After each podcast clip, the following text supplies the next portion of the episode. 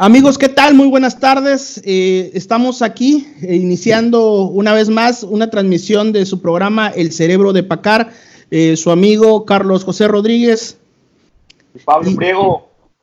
Y pues el día de hoy vamos a abordar una mesa de análisis de lujo, este, en la cual vamos a abordar diferentes temas que, de interés, ya sea de lo que está sucediendo en México, así como también en el mundo. Eh, me gustaría que cada uno de los que están presentes se vayan presentando, por favor, uno por uno. Ok, mi nombre es Francisco Rafael Ríos González, soy licenciado en Sociología, estudio una maestría en Filosofía Aplicada y pues soy Premio Estatal de la Juventud en Compromiso Social. Y en este momento es algo de lo que más se requiere, ese compromiso con la sociedad mexicana y con el mundo. Ok, eh, Rafael, por favor, si nos hace el, gusto de presentarte. Claro, gracias. Bueno, yo soy Rafael Torres Montalvo, soy tabasqueño, soy licenciado en Derecho por la Universidad Panamericana, tengo estudios de alta dirección de empresas en el IPADE y además estudié un diplomado en Derecho Fiscal en la Universidad de Nueva York. Mira, mi nombre es Roberto Eduardo Benavides Martínez, soy licenciado en Ciencias Políticas y Administración Pública con una maestría en alta dirección. Actualmente soy docente en el Colegio de Bachilleres de Tabasco y también soy empresario de una pequeña empresa eh, que ha estado desde 1985 en el mercado, en el sector papelero. ¿Alguien tiene un ruido ahí? Este... Sí, como mucha gente, ¿no? Se escucha. No, como... Como un cotorro. No sé. Así que una disculpa a todos, pero creo que esto es lo que siempre pasa en vivo. Este, por favor, Alejandro, preséntate, amigo. Claro que sí, mi amigo Carlos, eh, mucho gusto a todos. Mi nombre es José Alejandro Galvez, soy estudiante en la carrera de Ciencias Políticas, soy igual enlace estudiantil de la Red Mundial de Jóvenes Políticos, una asociación apartidista, no pertenece a ningún partido, su nacimiento fue en Perú, y actualmente tenemos presencia en los 17 municipios y eh, el encargado del área estudiantil o representante estudiantil a nivel estatal es un servidor. Soy residente de Tabasco y aquí estoy para servirles. Ok, bueno, al parecer Rafael se desconectó tantito. Bien, vamos a continuar. Bueno, vamos a empezar entonces con el análisis del primer tema. Este, bueno, vamos a hablar del inicio de la pandemia. Por favor, empezamos. Este, Pablo, por favor, Pablo Priego.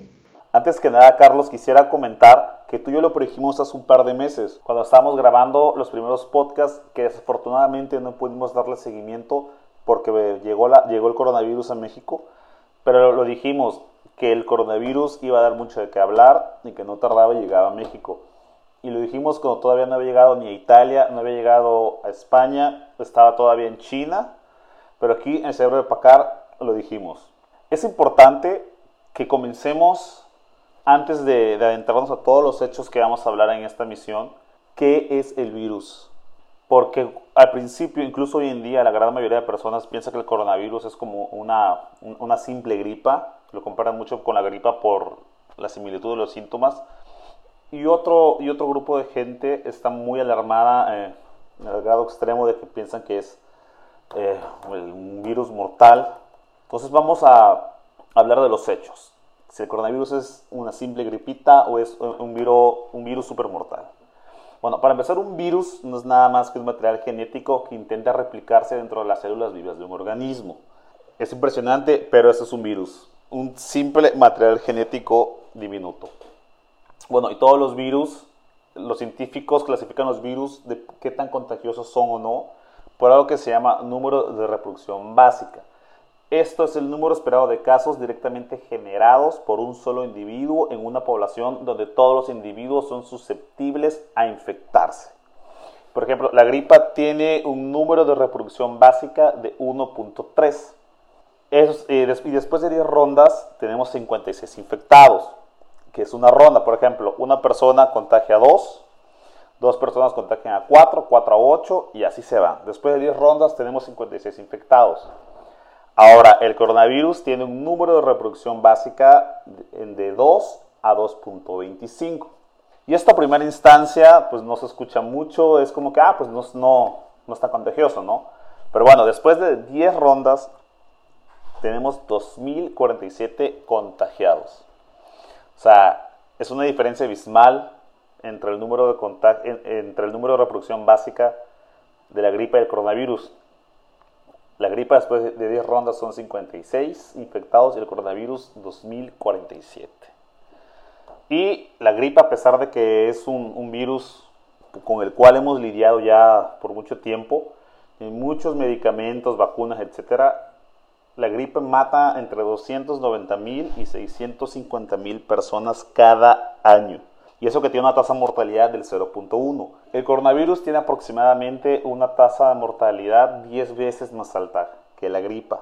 Entonces estamos hablando que el coronavirus puede llegar a matar entre 2.900.000 y 6.500.000. Esto es un cálculo rápido, nada más comparando la, tasa de mortalidad y los decesos que provoca la gripe al año, cómo será un escenario con el coronavirus, puede ser mucho peor, eh, no lo sabemos a ciencia cierta, pero lo que sí sabemos a ciencia cierta es de que es un virus mucho más peligroso que la gripa. Hay estimaciones que dicen que entre el 20 y el 60% del planeta puede infectarse del coronavirus dependiendo cómo se maneje la situación. No hay cura, no hay vacuna. Nuestra única defensa ante esta pandemia es el aislamiento social. No hay de otra. Vamos a pasar con Francisco en lo que solucionas un poquito eh, los detalles técnicos. Este, a ver, Francisco, este, estábamos comentando sobre lo negativo y lo positivo con respecto a lo que es la, eh, la contingencia que se está viviendo actualmente. Ok, bueno. Antes que nada, pues muy buenas tardes a todos los que nos escuchan. Y de antemano, sí, es verdad que hay una crisis eh, no en Tabasco, no en México, sino en todo el mundo, ¿no? Y el planteamiento que hace Vladimir Putin y las medidas que está tomando me llaman mucho la atención y sobre todo también este, la presidenta de Alemania con el sentido de que es un referéndum a lo que también quiere o desea hacer México, pero pues no al nivel, ¿no?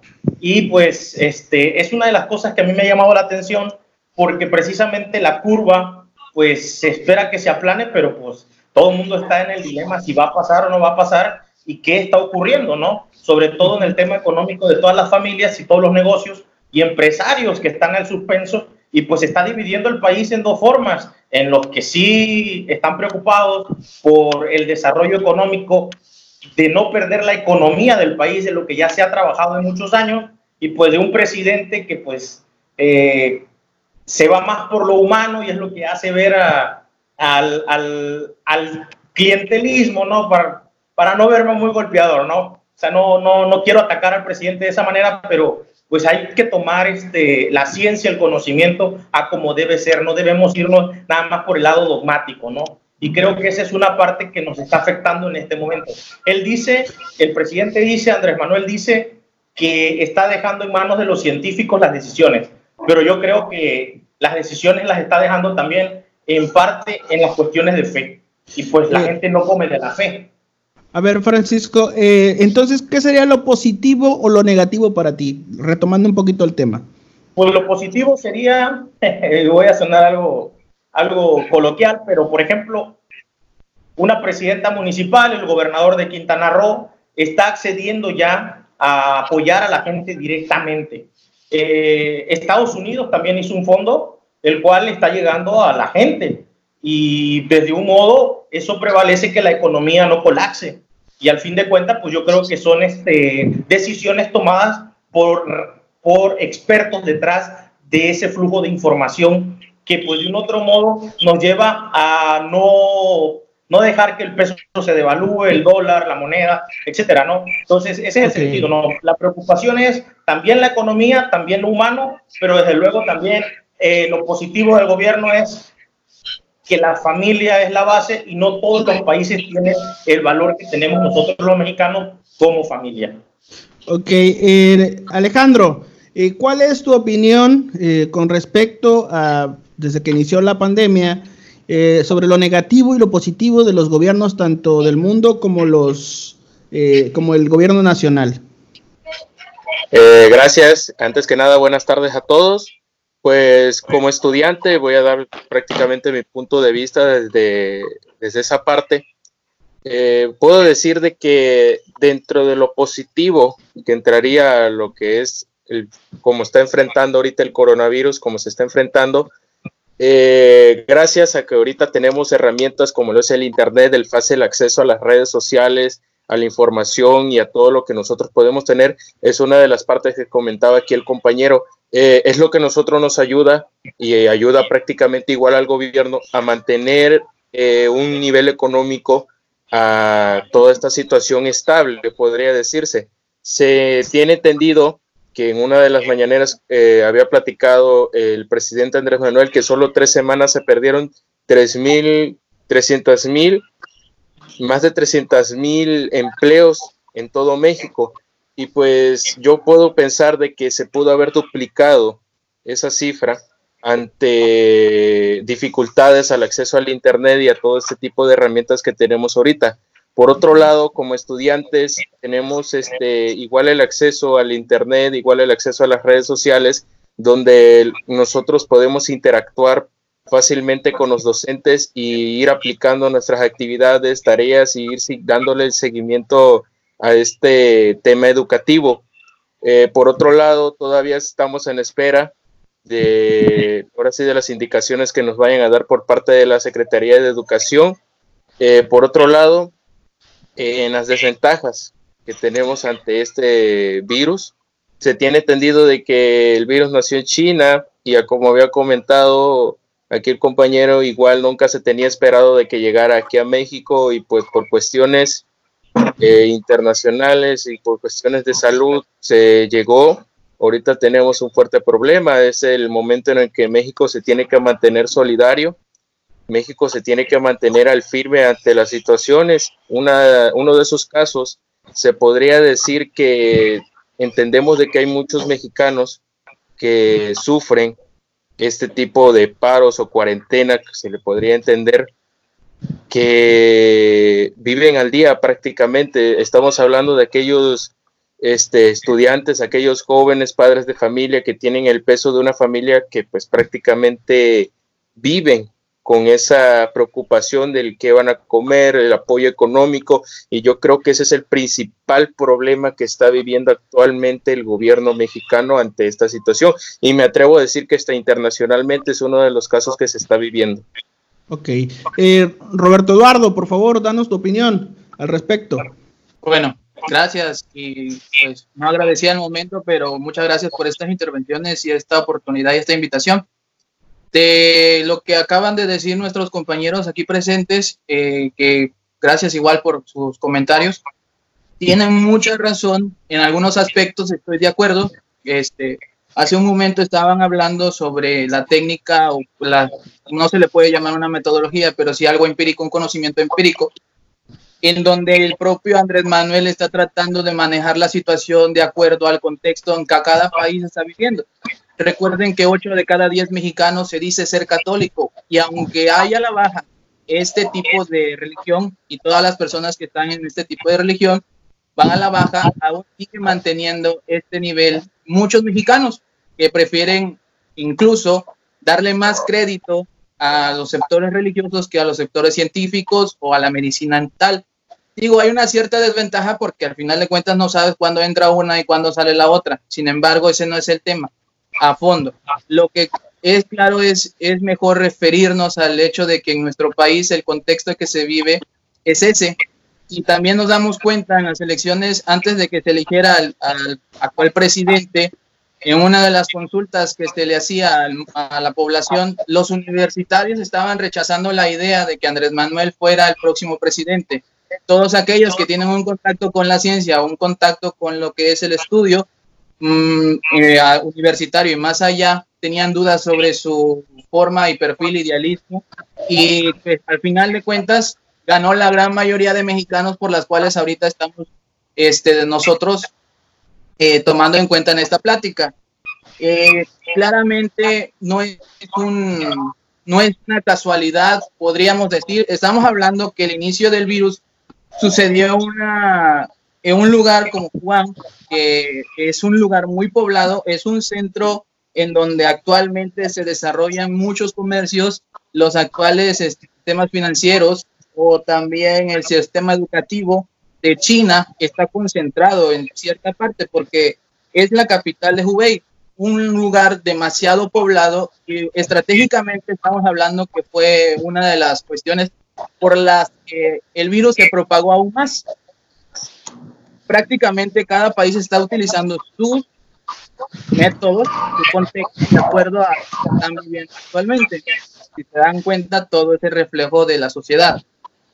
Pues por ahora sería donde yo puedo intervenir.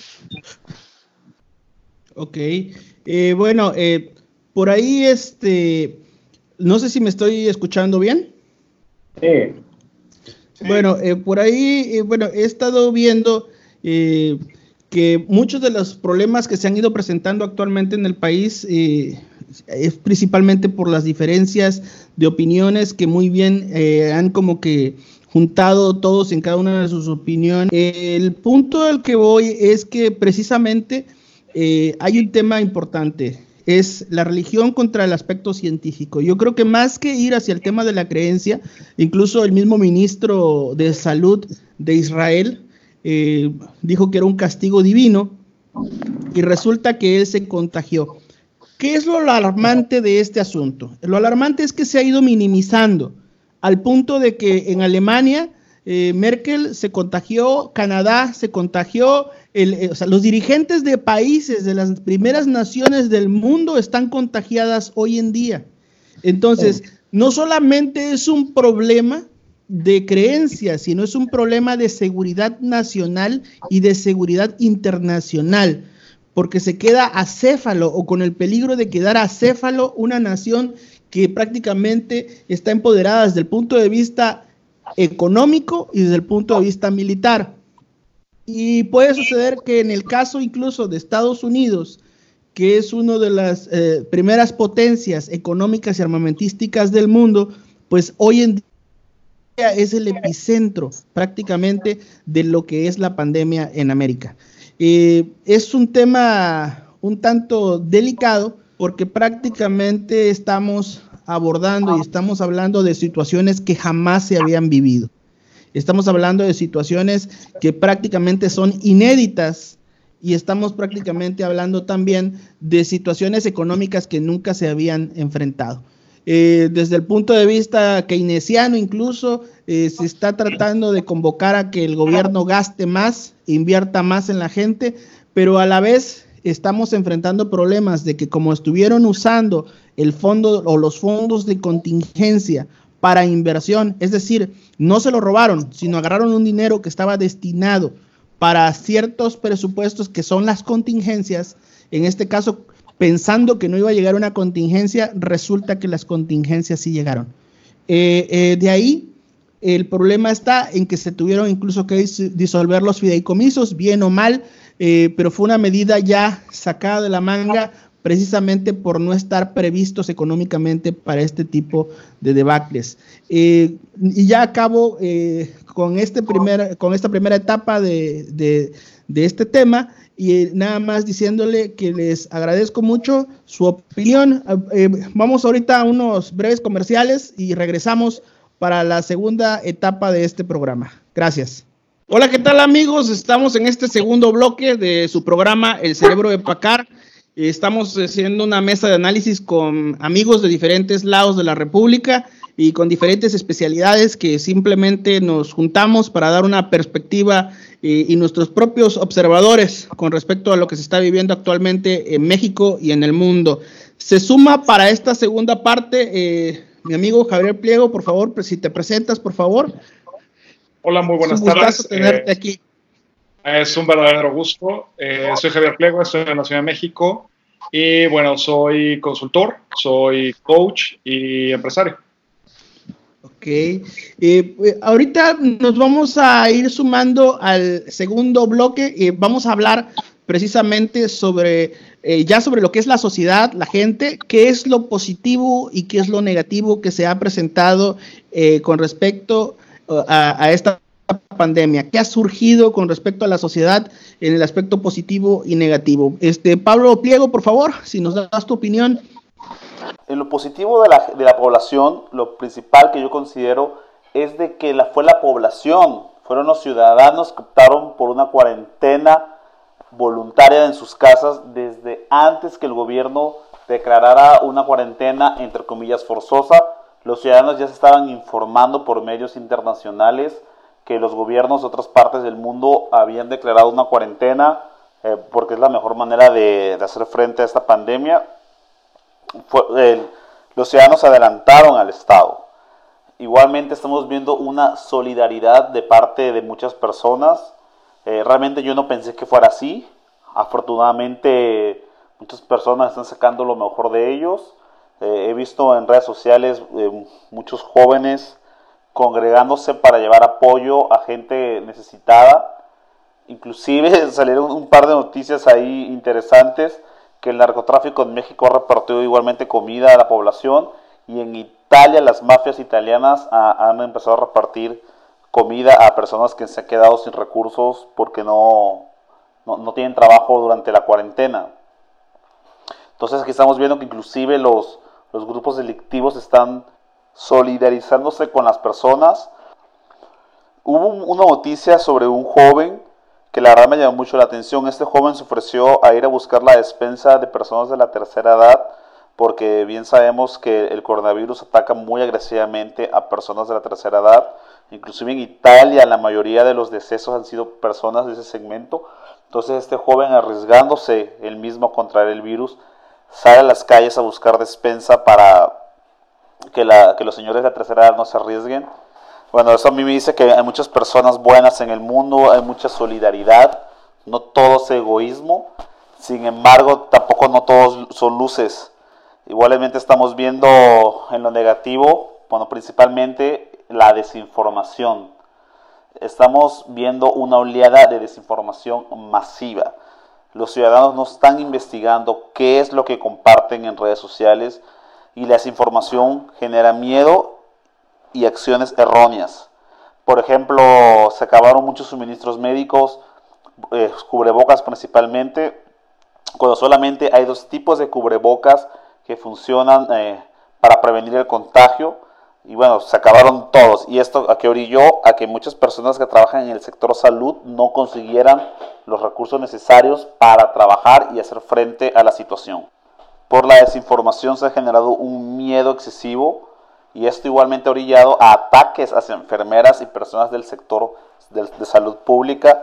Por ejemplo, una enfermera hace un par de días le tiraron café hirviendo y a otra le, tiraron cloro en la cara, porque muchas personas tienen demasiado miedo, un miedo desmedido, ya no piensan sus acciones ni sus reacciones, y esto ha conllevado a ataques. Igualmente, ah, un escenario alarmante que se está viviendo en muchas partes de Latinoamérica Hace poco comenté que las ciertas mafias o grupos delictivos están brindando apoyos a las personas más necesitadas. Sin embargo, hay ciertas sectas eh, delictivas que en partes de Latinoamérica es, pasa todo lo contrario. Están fungiendo como estados gobernantes, poniendo restricciones a la población. Y por ejemplo, en El Salvador, la Mara Salvatrucha y Barrio 18 prohibieron a los habitantes salir de sus casas están apaleando a las personas que no caten la cuarentena. En Guatemala, de la misma manera, grupos delictivos amenazaron de muerte a la población si no catan la cuarentena. Eh, en este país, las mafias extorsionan a los transportistas, les piden la famosa cuota, como lo conocemos en México. Sin embargo, ahorita las mafias les avisó a los transportistas que no se preocupen, que no les van a cobrar la cuota, se los van ahorita, en este momento, se los van a cobrar pasando la cuarentena, que ya van a ver cómo se resuelven. Entonces estamos viendo que las mafias están fungiendo ya como entidades crediticias de extorsión, ¿no? Igualmente en, en Colombia los grupos armados amenazaron a la, población de muerte y en Brasil narcotraficantes y pandilleros instalaron su cuarentena obligatoria, eh, ya que el Estado no, no, ha dado respuesta alguna, mandaron por grupos de WhatsApp un toque de queda obligatorio, igualmente amenazando la seguridad de la población. Entonces aquí estamos viendo dos ejes contrarios. De un lado, muchos ciudadanos están eh, dando lo mejor de ellos y en otros casos estamos viendo ciudadanos egoístas, ciudadanos eh, compartiendo desinformación y bueno, nada más hay que ver en el largo plazo qué gana. Muchas gracias, muchas gracias por tu opinión. Eh, Alejandro Galvez. Ok, gracias por el espacio. Bueno, pues yo ante la gente y el coronavirus te voy a dar las dos partes de mi punto de vista, lo positivo y lo negativo. Se podría decir que dentro de lo positivo, eh, ahorita como familia, como trabajadores, como padres de familia, se le podría decir que estamos recuperando uno de los recursos más valiosos, que es el tiempo. Eh, estamos teniendo ahorita tiempo para aprovechar, este, hacer actividades, hacer este, cosas, tiempo con la familia. Eh, por otra parte, se podría decir que dentro de lo positivo ah, ante este coronavirus y que la gente esté en cuarentena, es la propagación de este virus. Nosotros podemos hacer la misma actividad igual que otros países para que así baje el nivel de contagios en todo el país y podría decirse que en el estado. Eh, si nosotros mantenemos las reglas, seguimos las instrucciones a como nos las han dictado nuestras autoridades, eh, podemos llegar a un punto que se mantenga un control ante este virus y las situaciones que esta, las complicaciones que esta tenga. Por otro lado, eh, dentro de lo negativo, la gente, eh, podemos entender de que hay personas de que pues tienen la necesidad de salir a las calles, tienen la necesidad y pues muchos por desobediencia, se podría decir que por incomunicación, hay personas que viven muy lejos, hay personas que viven demasiado retirado a la comunicación y esto ha hecho de que se mantenga un déficit, pues vamos a decirlo, entre las personas que se puedan mantener este, en las calles, Aquí tienen que intervenir mucho las autoridades ante estas situaciones para que así se pueda mantener y quitar ese punto prácticamente que tenemos ante la sociedad. Fuera de esto, pues no cabe más que decir, eh, hay que mantenerse muy solidarios ante la situación y esperar solamente a que las demás personas den respuesta a todo. Eh, Francisco, Francisco Rafael, por favor, danos tu opinión al respecto. y bueno, eh, con respecto a lo, a lo negativo, a lo bueno, lo primero que puedo observar es la solidaridad de la gente. O sea, el ayudar, las banderas rojas fuera de la casa, los grupos en Facebook de solidaridad, de quien no tiene comida, de si necesitas algo. Esa parte creo que es valiosa para el ser humano en este momento. Eh, la segunda, desde el momento que se habló de la pandemia no lo tomamos pues con la importancia que se debería. Pero cuando vimos ya un especialista, un subsecretario que daba un mensaje de quedarse en casa, la gente poco a poco fue entrando en esa conciencia humana y viendo la situación de otros países del mundo, la gente empezó a solidarizarse y a darse cuenta, a darse cuenta que necesitaba quedarse en la casa. Y es una manera de cómo eh, se ayuda mutuamente al otro y a uno mismo. Y la otra es la convivencia familiar que se generó en esto, ¿no? El poder este, ver a los papás que están unidos con sus hijos, las esposas, los papás, los abuelos, entre otras cosas, ¿no? Que eso permite este, pues la reintegración familiar y hacer el tiempo, como le decía el orador antecesor, este, de que pues podamos disfrutar de ese tiempo perdido, ¿no? Y pues también este, lo, otro es el análisis y darnos cuenta de quiénes están trabajando bien ante esta necesidad. Es decir, este es el momento de darnos cuenta de quién está, ah, está chambeando, está trabajando, está tomando las decisiones correctas y quiénes no.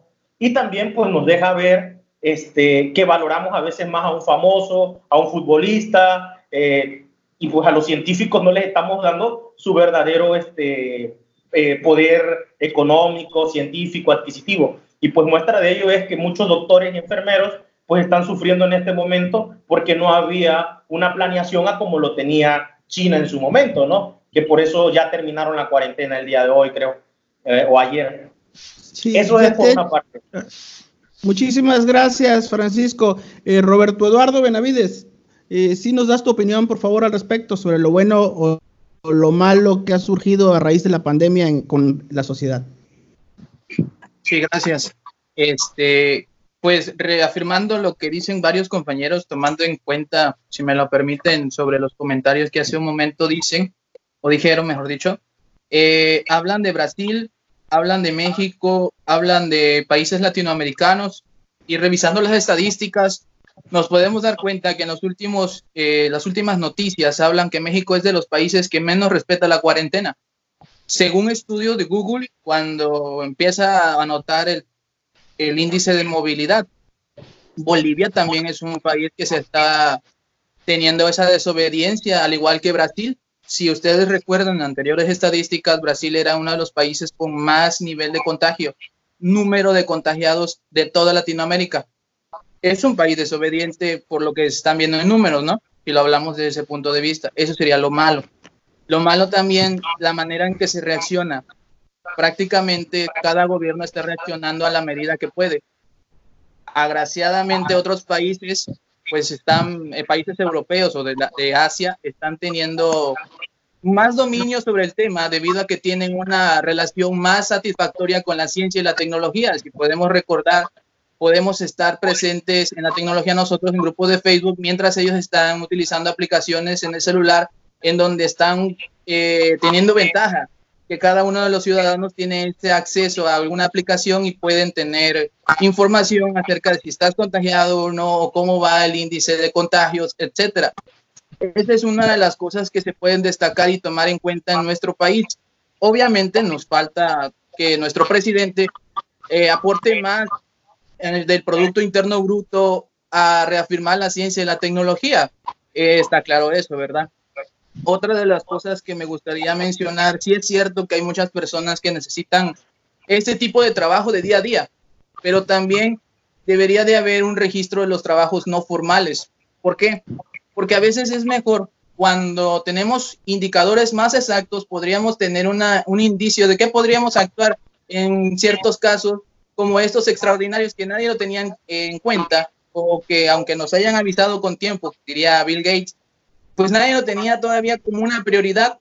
Esa es una de las cosas que podríamos evaluar de esta situación. Los trabajos no formales, aunque no lo crean, quizá por situación empírica o intuitiva, tú te estás dando cuenta que si yo tengo una familia de 10 hermanos, si nos ponemos de acuerdo esos 10 hermanos, podríamos estar estratégicamente en cada esquina de un lugar. Y esa, esa parte no, no lo están evaluando los gobiernos. ¿Cuánto cuesta un lugar para que tú asientes tu negocio en ese tipo de, de esferas de, de, comercio.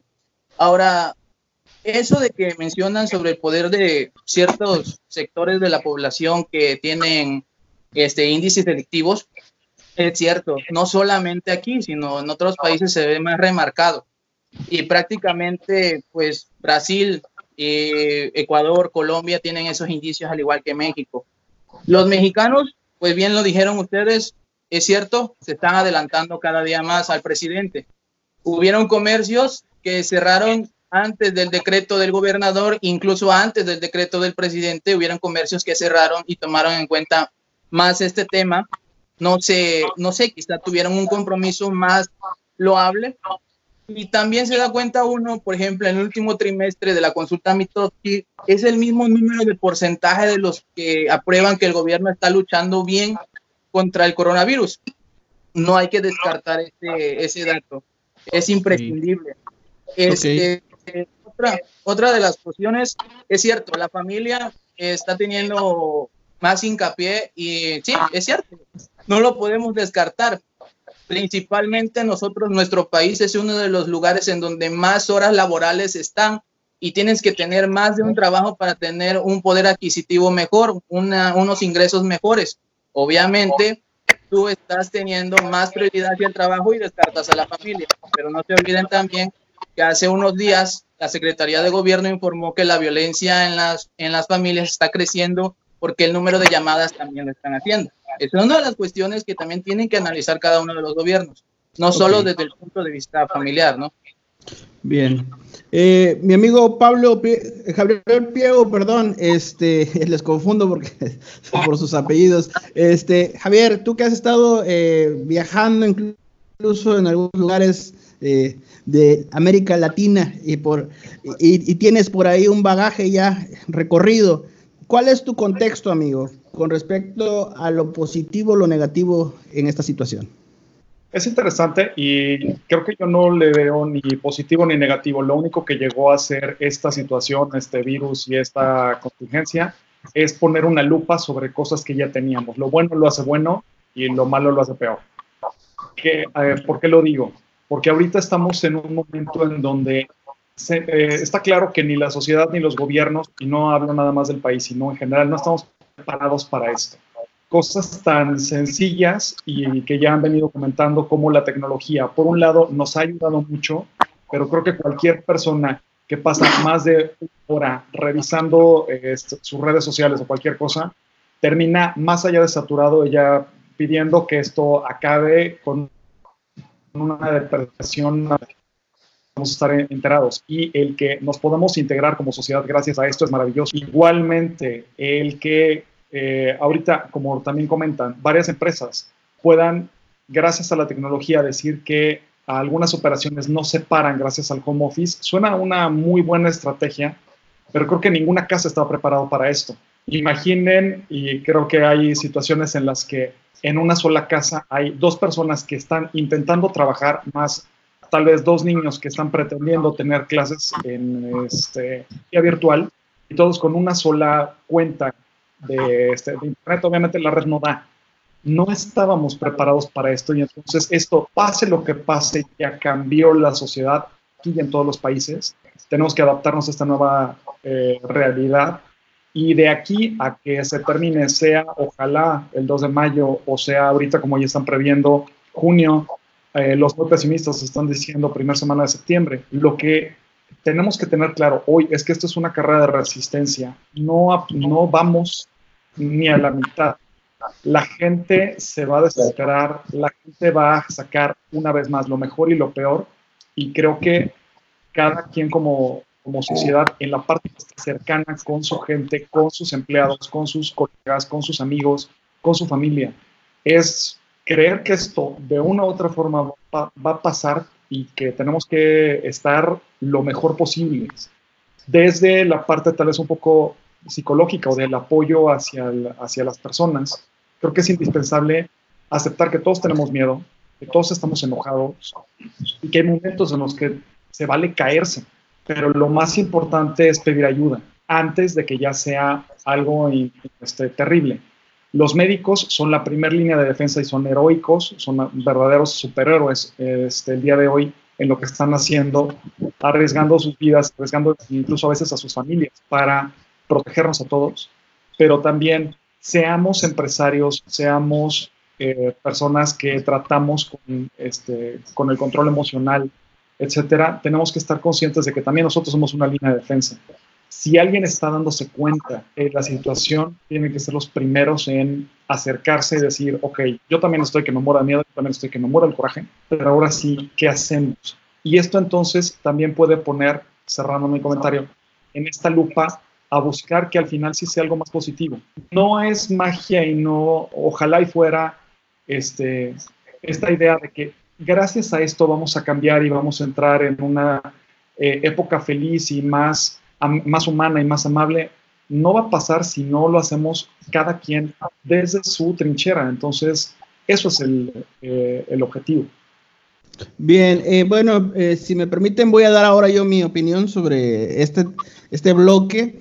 en primer lugar, yo creo que entre los aspectos que están surgiendo actualmente, como bien comentaba por ahí este, Javier, es el tema de los problemas psicológicos, ¿no? Se, cree que un 50% de la población, debido a sus cambios de actividades, eh, prácticamente pueden ir presentando problemas psicológicos, de histeria, problemas de estrés, etcétera, que se pueden manifestar incluso en algunos casos eh, en mayores índices de violencia intrafamiliar. Eh, por ahí hay unos datos en los cuales eh, son muy interesantes, en los cuales presentan que un incremento del 20% y por otros lados dicen que es un poco más en el caso de las agresiones hacia mujeres o también de mujeres hacia hombres debido a que el ambiente es cada vez más tenso, como bien mencionas, entre el miedo y entre la zozobra de algunos y entre la desinformación. Pero también hay un aspecto que eh, lo he ido sopesando en redes sociales y tiene que ver con la falta de unidad de mensaje por parte del gobierno federal, porque eso le da más inseguridad a la gente. Y ahorita lo voy a abordar esto. Otro de los temas que hemos visto a lo que son los, a los médicos y a las enfermeras, pero dándole las infraestructura, dándole el equipo, dándoles todo lo necesario pero por desgracia em, nos estamos dando cuenta de que esa es una materia que solamente la estamos atendiendo en una contingencia. Y aún así nos está eh, prácticamente dejando mucho este, para poder lograr eh, el objetivo. Que prácticamente en algunos casos se dicen que vamos a llegar a más de 150 mil, otros a 100 mil, y sin de plano siguen, eh, por ahí mencionaron la encuesta de, perdón, el, estudio de movilidad de Google, en el que solamente el 45% de la población estaba en sus casas. Que por cierto, se abre un debate sobre si los gobiernos tienen derecho, porque eso es una, es una este, iniciativa para apoyar a los gobiernos y ahí surgen sobre si es válido que espíen o no a los, a los ciudadanos con respecto a su movilidad, pero pues yo creo que en estos tiempos es válido. Ahora bien, eh, por ahí mencionaron otro tema muy importante que creo que también es, bueno ahondarlo, tiene que ver con la necesidad de mejores señales de Internet. Hay eh, hoy por hoy prácticamente los países del primer mundo tienen señal de Internet más barata y con una mayor capacidad de, transferencia de datos. Eh, prácticamente eh, eso ayuda mucho a lo que es la comunicación, la movilidad, etcétera. Vemos también en el caso de lo que es a la gente que está apoyando, que es más empática, vemos a las empresas tecnológicas que necesitan más apoyo, pero que están sacando la casta. Hay unas impresoras con granjas de impresoras 3D que están ah, imprimiendo ahorita caretas que están regalando este, a los médicos y a las enfermeras y son de muy bajo costo. Y esas impresoras 3D prácticamente eh, están ahorita desarrollando un plano para poder hacer respiradores de bajo costo. A mí en lo personal eh, son iniciativas que me tienen muy contento, pero a la vez me tiene muy preocupado porque nos estamos volteando a ver desde el punto de vista económico hacia el petróleo nada más y no estamos volteando a ver hacia la necesidad de ciertos productos o de cierta tecnología que ya es necesaria en nuestro país. Eh, por ahí en el tema de los indicadores, eh, bueno, hay dependencias que tienen y que presentan indicadores como el INEGI, pero también hemos visto, y vuelvo un poquito al tema del, mensaje un poquito ambiguo por parte de la Presidencia de la República, porque ellos presentan una información, son los especialistas en la materia y son los que están a cargo de, darle a la Presidencia de la República esa información y el presidente dice que esa información es falsa o que, o que tiene otros datos. El secretario de Hacienda da su propio informe este, económico y el, mismo presidente de la República dice que él tiene otros datos. Entonces, creo que eso está generando un ambiente de incertidumbre que, como bien comentan, está generando pánico y miedo en la gente, porque prácticamente es una desinformación, no hay una coherencia en el mensaje. Pues bueno, amigos, eh, agradezco eh, que hayan eh, participado en este segundo bloque. vamos a unos comerciales para entrar en el tercer bloque. Este, y pues vamos a unos comerciales. Regresamos. Vamos a iniciar este tercer bloque en su programa El Cerebro de Pacar. Eh, prácticamente estamos con una mesa de análisis de lujo. El tema que vamos a abordar ahorita es los retos de la sociedad y de las democracias en lo que son las temporadas de pandemia. Bien, eh, si gusta em, empezar, por favor, amigo Pablo Priego, por favor. Claro sí, Carlos. Aquí yo veo dos escenarios para los estados modernos. Y aquí depende de, la eficacia de cada estado.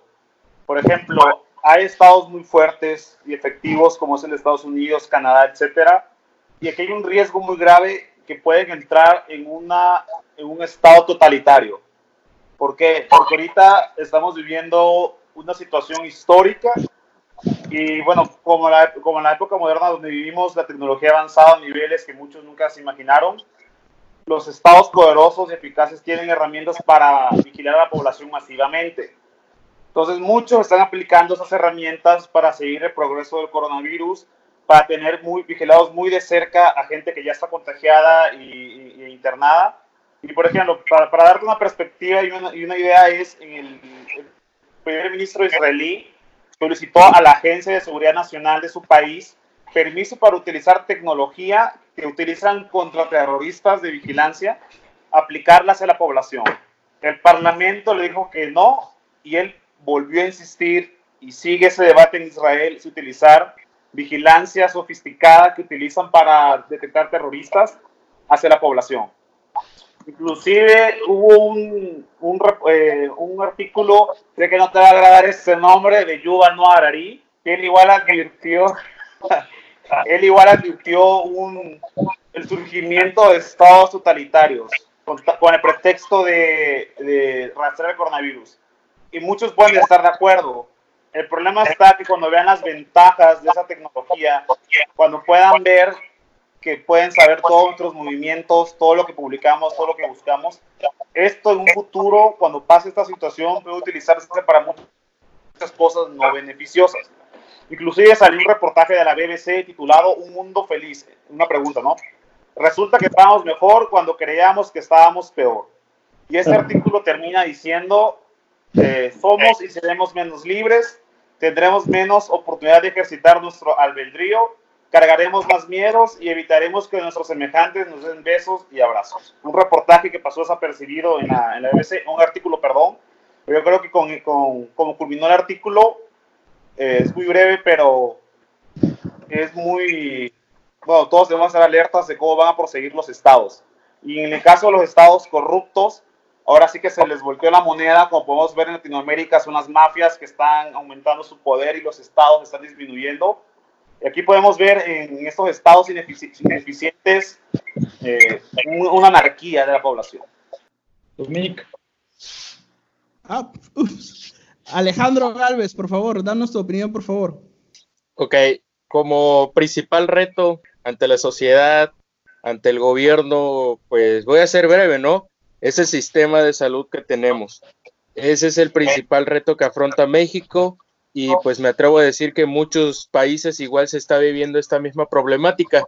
Eh, en este caso estamos hablando acerca de información, suministros, transportes que nos brindan los sistemas de salud, comunicaciones, orientación y la información breve que nos están brindando prácticamente el gobierno a los ciudadanos.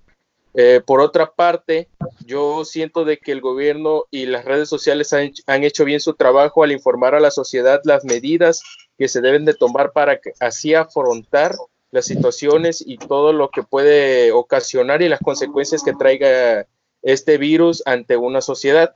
Eh, por otro lado, me atrevo a decir de que en las zonas rurales se puede vivir más aún este reto porque tenemos comunidades muy lejanas a un centro de salud, a un centro donde ellos puedan comunicarse o informarse acerca de este virus. Eh, pues igual es tarea del gobierno, es tarea como ciudadanos mantenernos solidarios con ellos, eh, ayudarlos en todo momento, pues ese es mi punto de vista. Ok, eh, Roberto Eduardo Benavides, por favor. Hola, este, de nuevo, mil por lo que acaba de comentar nuestro compañero un momento, eh, se me viene a la mente uno de los datos en donde no solo México está presentando problemas en este sistema de salud, no solamente podemos culpar al sistema de salud. ¿Por qué? También estamos teniendo en cuenta que los propios mexicanos tienen que cuidarse a sí mismos. Es donde, pues, me viene a la mente que si Estados Unidos también tiene problemas de obesidad, a nivel mundial es uno de los países en donde hay problemas de obesidad. También México los tiene como un segundo lugar.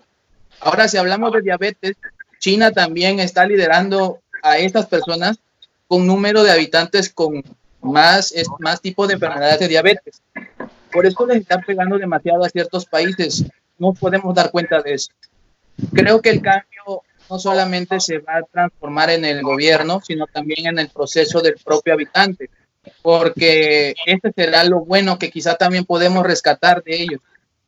Otra de las cosas que me gustaría comentar, todos los procesos que se ha llevado a cabo, una línea del tiempo, donde vimos que el autoritarismo, donde vimos que el franquismo, o cuando vimos que propiamente antes de la Revolución Francesa, incluso después, el liberalismo, este, de las teorías keynesianas, todo ello apunta a una evolución de la ideología desde el punto de vista democrático, desde el punto de vista de cómo se manifiesta o se transforma el gobierno.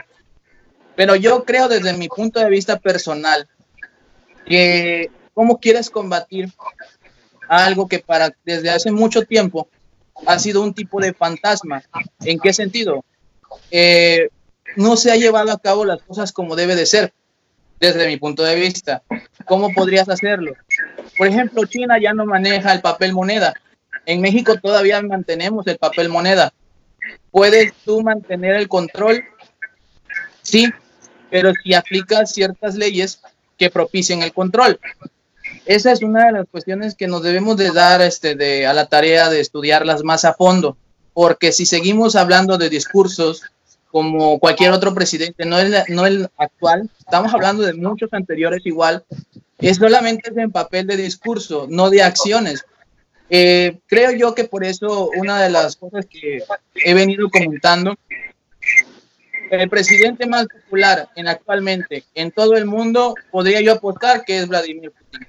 Quizá por sus acciones y quizá por su forma de ser en el gobierno, que pues todos vemos que es un estadista, sin embargo, si tuviéramos esa forma de gobierno aquí, ¿cómo le reaccionaríamos? De la misma manera, actuaríamos con el mismo compromiso, pensaríamos que realmente el mal está ahí arriba y no desde abajo. ¿Cómo estaríamos evaluando esa situación? Estamos esperando que el otro 50% también actúe con el compromiso para generar una transformación de la democracia. Esa es una de las muchas, muchas dudas que se pueden plantear cada uno de nosotros, incluso aunque no estemos aquí, los que estemos viendo o lo que están viendo este, lo que tengan la oportunidad de ver este pequeño bloque. Pero si, si no nos tenemos que hacer a un lado con este tipo de preguntas. Dejemos un lado el papel y empecemos a pensar en acciones distintas que marquen una evolución de nuestro país. Que muchísimas gracias. Javier Diego, por favor, tu opinión, amigo. Hijo, eh, es un momento creo que muy complicado para, eh, para saber qué es lo que va a pasar de nuevo. Estamos en un momento en donde, como bien comentan, situaciones que eh, hace unos meses se veían impensables, ahorita están teniendo que tomarse decisiones y que el efecto de esto va, va a durar generaciones. interesante que mencionaran a Harari, e igualmente he estado últimamente revisando algunos filósofos y es, es una situación muy interesante porque Normalmente los filósofos son casi como los oráculos nos dicen hacia dónde va la, sociedad. Y ahorita hay una... Eh, lo único claro es que nadie sabe hacia dónde va. Eh, quedó claro que el análisis en su momento de Fukuyama, que decía que ya la democracia y la, la, socialdemocracia iba a ser el, el, lugar perfecto y hacia donde toda la humanidad iba a pasar, no está ocurriendo. Igualmente ahorita, por ejemplo, eh, Chun Jung Han está hablando de la sociedad del cansancio, Naomi Klein está hablando de del capitalismo de desastre. Eh, CISEC está proponiendo que vamos hacia un comunismo mucho más amable y creo que ninguno de los tres va a, atinarle. Ahorita creo que cada uno está gritando eh, justo como el oráculo y pues parece que va a ser el síndrome de Cassandra en donde cada quien jura que ya sabe cuál es el futuro, pero pues nadie lo está escuchando. ¿Cuál es el futuro que quisiéramos entender? Uno en donde realmente sí haya una sociedad y creo que eso es lo que puede eliminar mucho el autoritarismo. Eh, en una conferencia hace unos días estaba yo hablando de que la sociedad actual ha quedado en estado zombie absolutamente, muertos que no les avisaron que ya se murieron y que solo estamos depredando sea el consumo de medios, sea el consumo de noticias, sea el consumo de recursos. Necesitamos tener mucha mayor conciencia y mucha mayor participación, porque si nada más nos estamos preocupando de qué va a pasar cuando el gobierno tome estas herramientas tecnológicas para controlarnos, eh, Corea lo está haciendo y justamente en el artículo de Harari eh, este, lo pone como ejemplo de que la misma tecnología China la está ocupando de una forma bastante coercitiva, si lo quieres ver así, y al contrario, Corea la ocupó eh, eh, esperando la conciencia y la responsabilidad de su gente. Y el ejercicio parece que está funcionando. Yo quiero eh, recuperar un poquito este, algunos comentarios de algunos autores. Y pues en el caso de Yuval entiendo que a muchos les apasione, aunque hay autores que desde hace mucho tiempo están sobre esa línea y que están precisamente prediciendo los cambios desde el entorno económico, tecnológico, etcétera. Y uno es Sagan, por ejemplo. ¿no? Eh, una de las cuestiones que, me gustaría eh, decir es que el mundo ya no va a ser igual, desde mi punto de vista. Ya hay un nuevo orden económico y mundial. De hecho, muy pocos lo entienden eso. oficialmente la primer potencia económica mundial ya no es Estados Unidos, ya es oficial, porque lo sabíamos desde hace 10 años. Eh, todos los que están siguiendo noticias y toda su industria se fue precisamente a otros países y uno de los mayores beneficiados por su mano de obra barata es China. Entonces, eh, eso era algo que no se quería tocar, eso era algo que prácticamente era como un tabú, pero oficialmente el mundo ya no es el mismo. Otra de las cosas es que pues Putin se puede ver como un estadista, efectivamente, es un personaje que desde hace mucho tiempo lo sigo, pero también es un dictador moderado para muchos. Eh, desde, algunas ópticas se ha estado reeligiendo constantemente y pues muchos dicen que si él gobierna bien, entonces se justifica que se esté religiendo. Entonces ya no estamos hablando de democracia, estamos hablando de otras cosas. Eh, por otro lado, que este, la gente está pidiendo en esta pandemia no los estados democráticos, sino de alguna manera estados totalitarios o estados que les guste prácticamente estar con la macana. Es decir, si tú quieres salir, que te metan a golpes. Incluso hay eh, algunos países que han dicho que si sus ciudadanos salen, los van a matar. O por ejemplo, este, han comentado este, que se van a meter a la cárcel o que se van a ejercer desde tipo de cuestiones penales eh, si no se acatan las órdenes del gobierno. Por ahí acaban de decir algo muy interesante que es una realidad y es el tema de las enfermedades de la población. Hablamos de los primeros lugares de diabetes, de enfermedades coronarias, este, hablamos de problemas de obesidad y de todo lo que se desprende a raíz de ello. Y aquí el punto es que siempre ha sido un enemigo que no han querido entrarle los gobiernos porque son eh, empresas que dejan muchas entradas y muchos trabajos o empleos en lo que son los países. Y, este, y, ese es y es uno de los retos principales, ¿no? Eh, actualmente hemos visto también que pues hay marcas que ya están quitando sus logotipos, este, que son animales, eh, por ejemplo, ositos, etcétera, para no mencionar en este programa marcas. Y el punto es que es algo que se debió haber hecho desde hace mucho, el, no el los logotipos el obligar a que se hiciera una transición hacia los alimentos eh, menos saturados en grasas y, quitar lo que son las azúcares procesadas. Para, para acabar, eh, yo creo que todavía es muy pronto porque hay muchos que están diciendo que, que lo ven como algo positivo. En la debacle que hubo en Estados Unidos y en el mundo este, hace algunos años, tardaron 10 años en reponerse las empresas más fuertes. Eh, en Estados Unidos. Eh, en este que es un fenómeno mundial que se desconoce, en el cual no teníamos antecedente, lo más probable es que tardemos aproximadamente en recuperar el estado en el que estábamos antes de la pandemia, aproximadamente 10 años.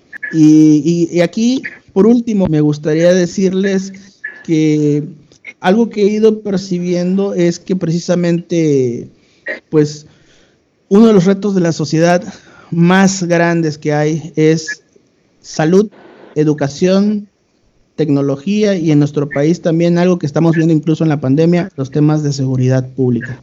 Estamos viendo todavía que a pesar de que están el ejército, la Guardia Nacional y las policías en todos los estados de la República afuera, siguen habiendo asesinatos y siguen habiendo incluso sicarios que están actualmente este, haciendo ejecuciones. Eh, bueno, con esto doy por concluido este, este segmento porque creo que Francisco no se pudo conectar. En un momento regresamos. Vamos a comerciales. Gracias.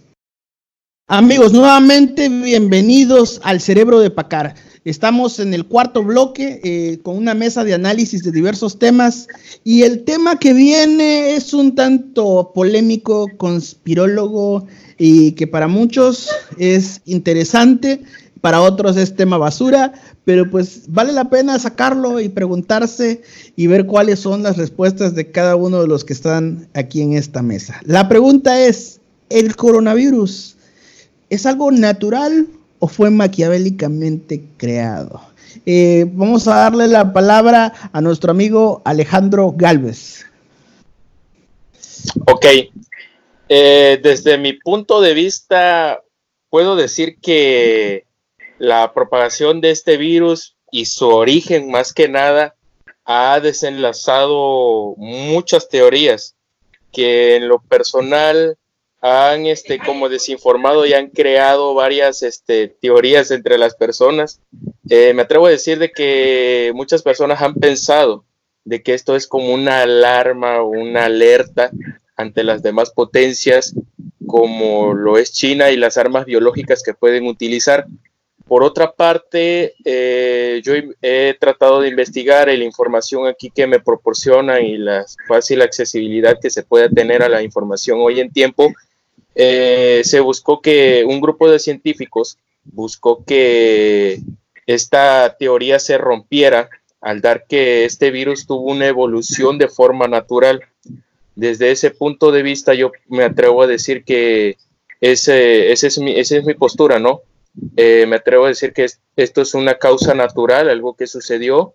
Se perdió el control de la propagación del virus, las personas, la mala información, la desobediencia, entre otras cosas, entre otros factores, influyeron para que este virus se prolongara por todo el país, por todo el mundo y con ello afectara muchas cosas, pero pues todo fue de forma natural. Eh, prácticamente desde una marisquería, lo que es lo que se tiene informado hasta ahorita, que fue el origen prácticamente de este virus y pues ahí, o sea, no se puede decir nada más, es la falsa información que pues prácticamente ha descontrolado las teorías dentro de la sociedad. Roberto, ¿me escuchas? Sí, disculpa, este, tuve problemas con la conexión. Miren, eh, desde mi punto de vista, después de haber escuchado a mi compañero Alejandro, perdón, yo estoy de acuerdo en que el propio virus pudo haber sido de manera natural, porque si vamos un poquito a las lecciones de historia, estamos hablando que cada una de, de las pandemias o los virus que han existido durante muchos años también hubiesen sido producto de algo humano, pero estamos observando muy bien. Y recalco el punto, la evolución. Todos los microorganismos evolucionan. Imagínate que en el tiempo de Luis Pasteur todavía no, se, no existía un microscopio que fuera capaz de detectar cuáles eran los organismos que se producían a través de la rabia. Si eso fuese así, estamos hablando también que científicos de la talla de él estuvieran elaborando un virus de esa magnitud, pero lo dudo.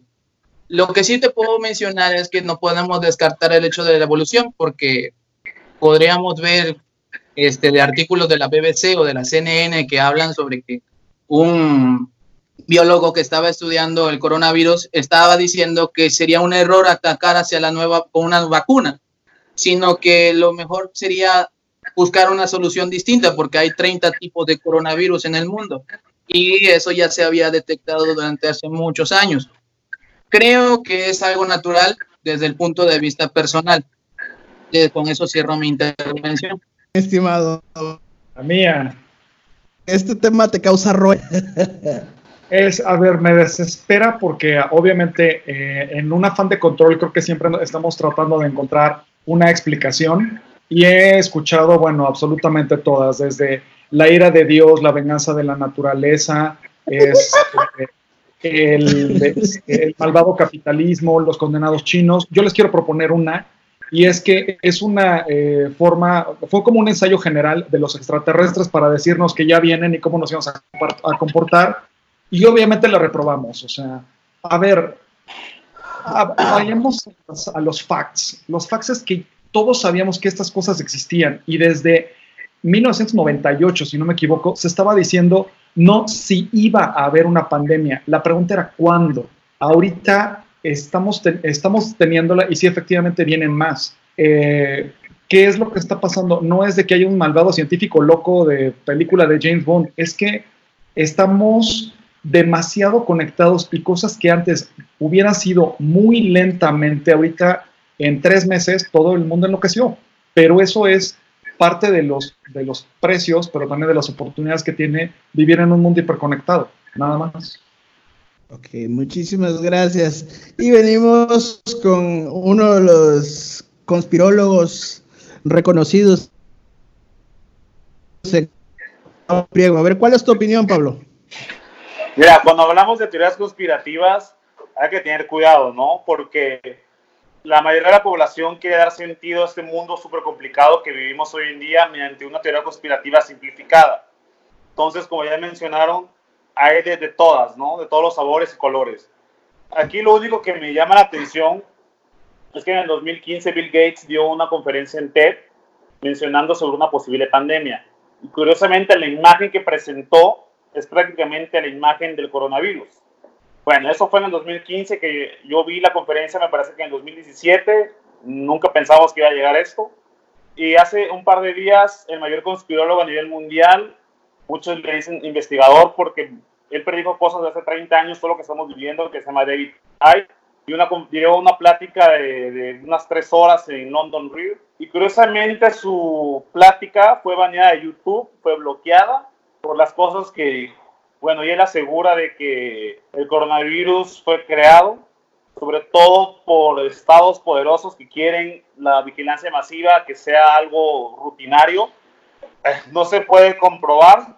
Lo que sí es curioso es cómo banearon su video en un segundo Inclusive eh, antes de subir el video dijeron eh, el, el Brian, Rose, que es el dueño de London Real, que grabáramos el video mientras estaba en transmisión en vivo porque muy probablemente lo fueran a bañar y así fue. Eso para mí fue una alerta, sobre todo las cosas que dijo fueron muy realistas. Es, hay que ver cómo se desenvuelve en los estados, sobre todo en cuanto a la vigilancia masiva, y hay que estar viendo quién va a ganar eh, en cuanto a la, la condición geopolítica del coronavirus. Creo que así podemos saber si esto fue causado o no. No me atrevo a dar una opinión. Yo igual pienso que es algo natural, pero David Icke es alguien que sigo hace mucho tiempo y realmente he visto pláticas de él de hace años y muchas cosas las que dicen han pasado. No me atrevo a decir nada más, Carlos. Ya sabes que ese tema a mí un poquito me gusta, pero así de que yo te diría que fue provocado ciencia cierta, no lo sé. Igual considero que fue algo natural mediante la evolución, pero hay cosas un poco raras aquí, ¿no? Bueno, eh, con respecto a si el virus es natural o inventado, eh, parafraseando a Javier, hablaremos con hechos. Y retomando un poco el comentario que hizo Pablo al inicio, el coronavirus eh, es prácticamente una familia de virus que se descubrió en, en, los años 60, pero pues prácticamente su origen pues, es desconocido. Hablamos de que los coronavirus humanos, que son los más comunes en todo el mundo, pues no es algo nuevo. También hay que entender que son varios tipos, porque muchos hablan del coronavirus como si fuera uno solo, cuando hay diversos estudios identificando al menos siete, y pues hay estudios que dicen que son un poco más. Este, ahora bien, ¿cuáles son los elementos que han provocado todas estas teorías? pues que aún nadie puede probar, por cierto, y aclaro que eso no quiere decir que sean falsas o que sean verdaderas, porque también ese es otro, es otro tema, no es otro boleto. Eh, hay funcionarios del gobierno chino que dijeron que esa versión del virus la introdujeron a China. Bueno, Bill Gates eh, también en el 2015 dio varias conferencias, recuerdo la que dio en TED, y hablaba precisamente sobre las pandemias y que se aproximaba como si fuera un profeta este, una gran pandemia a nivel mundial. Y prácticamente él decía y platicaba con respecto a lo que había pasado en África, que la epidemia de ébola entre el 2014 y el 2016 cobró unas 10.000 vidas y afectó principalmente a tres países, ¿no? Y pues fue un gran fracaso eh, a nivel mundial debido a que no se lograron hacer las acciones pertinentes que como naciones se debieron de haber hecho. Ahora bien, después se hacen unos simulacros, eh, que esto causó incluso más ruido después, en el que varios líderes eh, dicen que habrá una pandemia, y esto fue en el 2019, con la Fundación Bill Gates y lo que es la Universidad John Hopkins y el World Economic Forum. Ahora, ¿qué hicieron ellos? Pues prácticamente fue un simulacro y este, ese evento se llamó Evento 201, sobre la hipotética ah, propagación precisamente de un coronavirus este, con sede en Sudamérica. Creo que es Brasil donde decían que iba a ser el epicentro. Y si tú le sumas que estábamos en medio de una guerra económica entre China y Estados Unidos y al final dejan abiertas muchas dudas este pues para la gente, ¿no? Y pues eso prácticamente pues no se puede probar, aunque tampoco quiere decir, como ya había mencionado antes, que no exista. Y de igual manera, yo algo que sí tengo que aclarar es que yo no meto las manos al fuego por ningún gobierno. Así que, aunque se decepcionen los que me escuchan, en este momento diré que todo apunta a que es un evento surgido de la interacción natural. Y pues no queda más. Porque hasta ahorita no hay nada que pueda probar lo contrario. Eh, quiero agradecerles en especial su participación. Me gustaría que, cerraran, por favor, con un breve comentario o algo que le quisieran decir a, la gente. Y yo creo que también son momentos en los cuales mucha gente, sí, como bien había comentado Pablo, tiene un poquito de miedo, un poquito de, desesperación y sobre todo de dudas porque pues hay gente que no tiene los, la capacidad o los ingresos y, por otro lado hay gente que no entiende y sale a las calles sin importarles el riesgo en el que ponen a los demás. Este, eh, no sé quién empieza, Alejandro, por favor, si gustas con una conclusión para que nos despidamos. Ok, para concluir, pues darle un breve mensaje a los ciudadanos mexicanos, ciudadanos tabasqueños, eh, que se mantengan en casa. Vamos a llevar a pie todas las indicaciones que nos den a partir de este momento, como la hemos llevado eh, hay que aprovechar ese valioso recurso que nos está brindando esta cuarentena, que es el tiempo, el tiempo en casa.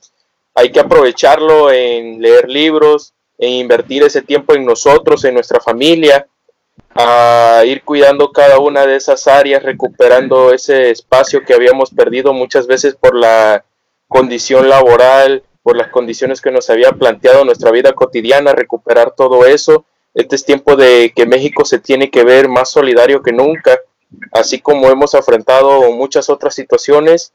Eh, como joven, eh, quiero igual darle un mensaje a todos los estudiantes que nos estemos preparando cada día más. Eh, tenemos que leer muchos libros, practicar algún deporte en casa, ejercitarse, ir controlando esos índices que pues negativos que nos habían ahora sí que etiquetado a nosotros los jóvenes y pues es tiempo de mejorar, ¿no? Es tiempo de mejorar eso y pues darle un mensaje y agradecerle a cada uno su punto de vista. Eh, yo sé de que aquí muchos son licenciados, tienen mucha carrera, yo soy estudiante y pues admiro mucho ese punto de vista, el espacio que me estás brindando, amigo, eh, en esta plataforma, agradecerle a todos y agradecerle a todas las personas que nos están viendo y pues muchísimas gracias. ¿eh? eh gracias a ti. Eh, Creo que es valioso tu punto de vista, independientemente de, los grados o de los títulos. Dicen que a veces esos son accesorios nada más.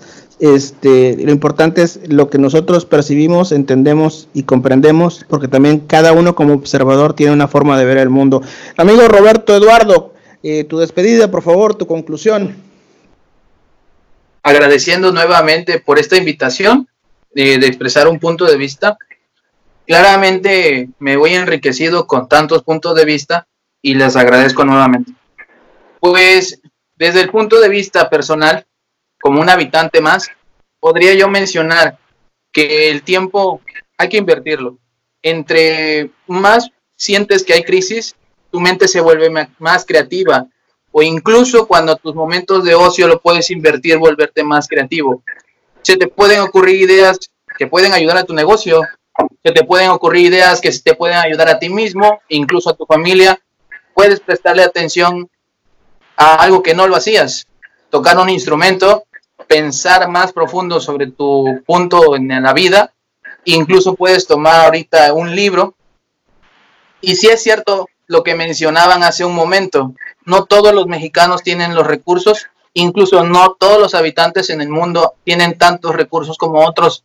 Y a ellos que se están combatiendo la vida por ganarse un peso, mis respetos, y mis mejores deseos, que no les pase nada, incluso aunque tengamos los gobiernos que tengamos, nadie escapa, absolutamente nadie está exento de tener una pobreza.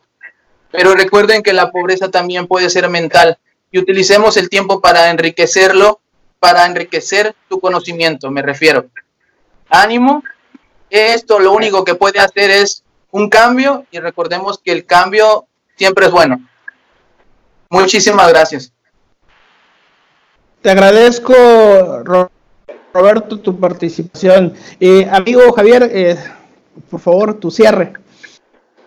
A mí este, me encanta, y creo que sabes, eh, bueno, primero muchísimas gracias por la, invitación. A mí me encantan los cuentos y en los cuentos siempre ahorita, como bien están diciendo, ya el mundo ya cambió y entonces en todos los cuentos y durante mucho tiempo había como tres opciones. Cuando llegaba un dragón, muchos de los aldeanos salían corriendo. Había algunos héroes que intentaban este, matar a ese dragón. Pero últimamente y en varias de las más este, interesantes mitologías contemporáneas están diciendo que los, los, héroes más grandes no matan dragones y no se suben sobre ellos. Creo que eso es lo que vamos a tener que hacer ahorita. Ya el mundo cambió y vamos a tener que vivir en un momento en donde hay un virus muy extraño y seguramente será el primero de varios, hay una situación económica absolutamente cambiante y que no sabemos de una semana a otra qué va a pasar. Hay una tecnología que puede ser ocupada para bien o para mal. Y entonces tenemos una vez más la opción de escondernos del dragón, de tratar de matar a ese dragón o de subirnos a él. Es decisión de cada quien. Muchísimas gracias, Javier. Eh, te agradezco mucho tu participación. Eh, Pablo, por favor, tu conclusión, amigo la humanidad ha vivido no una, ni dos, ni tres pandemias, sino múltiples pandemias a través de la historia. Y una de mis frases favoritas es, el que no estudia historia está condenado a repetirla. No olvidemos, bueno, ahorita mucha gente lee en redes sociales y he escuchado comentarios, están ya casi casi el fin del mundo, ¿no? Un, un alarmismo, una histeria colectiva como nunca he visto en, en mi vida. Eso sobre todo tiene que ver con la desinformación, ¿no? Como el público no está muy informado sobre realmente qué es un virus y sobre todo sobre pandemias anteriores. Es la primera vez que están viendo algo así. No olvidemos que hace 100 años vivimos la, la terrible gripe española. Yo sé que el nombre no se escucha muy feo, pero realmente fue una pandemia con potencial extintivo. Eh, hay estimaciones que dicen que mató entre 50 y 60 millones de personas y en el 2001 salió un artículo que inclusive duplica esa cifra en un aproximado 100 millones de muertes. En ese entonces se estima que la población era de 1.8 billones de seres humanos. Estamos hablando que radicó que un 7% de la humanidad. Coronavirus no es, nada, no es nada cercano en cuanto a la gravedad de la gripe española. Entonces, en el, inclusive en el peor escenario, es mucho mejor escenario que pandemias anteriores. No olvidemos la peste negra que devastó Europa y igual tuvo potencial extintivo y otros, otros, muchas, otras pandemias. Entonces, es la primera pandemia en la historia que tenemos la posibilidad de, erradicarla con simple cuarentena. La gripe española no importaba si te ocultabas o no, te alcanzaba porque te alcanzaba. Entonces yo creo que esta información puede reducir el, el, alarmismo, la ansiedad de la gente, viendo que la humanidad se ha enfrentado a esto desde sus inicios y muy probablemente se enfrente hasta que nos extingamos otras pandemias. Así que no todo es sombra, es una pandemia moderada, por eso la información es muy importante, Carlos. Muchas gracias, Pablo, por tu comentario. Y pues ya ha llegado el momento de dar mi opinión y, ayudar aquí al cierre del programa. Eh, efectivamente, los escenarios que vivimos eh, son desconocidos, pero pues no todo está mal. En primer lugar, eh, tenemos la oportunidad de que si te quedas en casa comiendo un sándwich, viendo series, sentado o acostado durante algunos días, pues salvas el mundo. Y pues es nuestra oportunidad de, ser héroes. Así que vamos a quedarnos en casa los que podamos. Y los que no puedan, pues que se cuiden, que tomen las precauciones pertinentes. Pero si no tienes nada a qué salir, pues simplemente no la cagues. Y no, y no termines echando a perder este gran esfuerzo que estamos haciendo millones de personas. Eh, también quiero decir que debemos de tomar la lógica de los japoneses de que en los tiempos de, adversidad este, pues debemos de abrirnos a nuevas oportunidades. Es, como un tiempo para generar oportunidades, escenarios. debemos abrirnos a la idea de que el mundo ya no será igual, porque ya no va a ser igual. Este, las economías cambiaron y cambiarán más aún. Y pues por tal motivo los modelos ya sea de negocios o de emprendimiento van a tener que cambiar. Y uno mismo como persona, como organización, como sociedad y como mundo tenemos que cambiar. De igual forma, este, y como se mencionó anteriormente, es el momento en el que urge que surja la parte humana donde seamos empáticos. Este, sé que no muchos tienen dinero de sobra, eso también lo tengo que decir, pero que si pueden, en medida de sus posibilidades, ayudemos a la gente que pues de plano no tiene ningún ingreso, pues ya que son las víctimas directas de esta pandemia. Este, en el aspecto económico. Y bueno, voy a tomar eh, las palabras de José María Argueda, que decía que el individualismo agresivo este, no es el que va a impulsar el bien a la humanidad, sino prácticamente el que la va a destruir. Así que pues hagamos conciencia. Incluso el planeta está disminuyendo ya la contaminación, los animales y la naturaleza están tomando su espacio. Y, es momento de que dejemos de ser destructivos y que aprendamos a vivir en armonía con nuestros hermanos y sobre todo con nuestro entorno. Pues yo me despido, muchísimas gracias por escuchar el Cerebro de Pacar y solamente me queda decirles hasta la próxima.